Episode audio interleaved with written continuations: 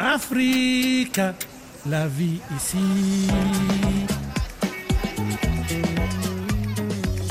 Si vous nous écoutez à Kinshasa, peut-être connaissez-vous le SMOC, c'est l'acronyme de Slam et Micro Ouvert à Kinshasa.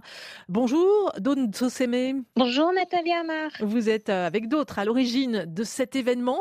Il y aura une soirée samedi. L'idée, c'est d'ouvrir aux jeunes un, un espace d'expression, c'est ça? Oui, c'est surtout de libérer la parole. Très souvent, la parole des jeunes n'est pas entendue. On n'a pas toujours accès à prendre le micro pour dire ce qu'on pense, pour partager un message. C'est pas tout le monde qui a l'opportunité de passer à la télé ou à la radio pour euh, raconter le monde, comment il le voit, comment il le sent.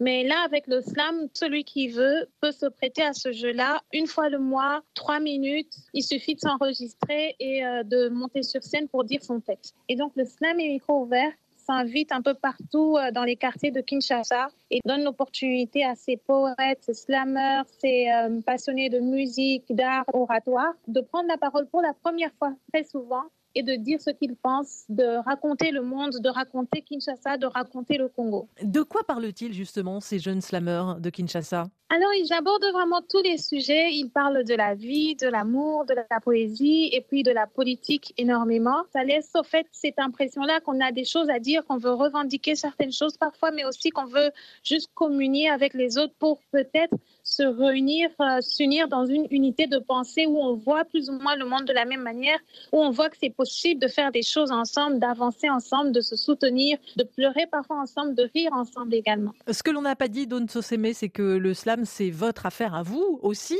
Quel rôle euh, a-t-il eu dans votre vie et dans votre parcours? Alors moi, je fais le slam depuis euh, dix ans maintenant. J'écrivais beaucoup, je réfléchissais trop, il y avait tous ces mots dans ma tête. Et à un certain moment, j'avais juste besoin que ça sorte. Et euh, j'ai trouvé l'opportunité de sortir tout ce que j'avais à travers le slam. Mais à travers l'écriture, on se libère, on se raconte.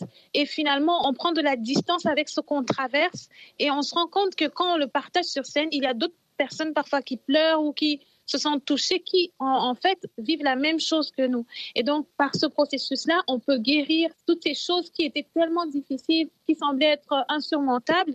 Ben, si d'autres personnes comme moi le vivent et qu'ils arrivent à continuer à avancer, c'est que peut-être moi aussi je peux le faire. C'est un peu ça que le slam a eu comme impact dans ma vie parce que ça m'a libérée. J'étais très timide, mais euh, une fois que je suis sur scène, on me dit toujours, mais c'est comme si c'était pas toi. Slam et micro ouvert à Kinshasa. Rendez-vous donc euh, samedi avec la projection euh, d'un film, cycle régulier. Merci Don Soseme d'avoir été avec nous. Bonne journée à Kinshasa. Merci, bonne journée.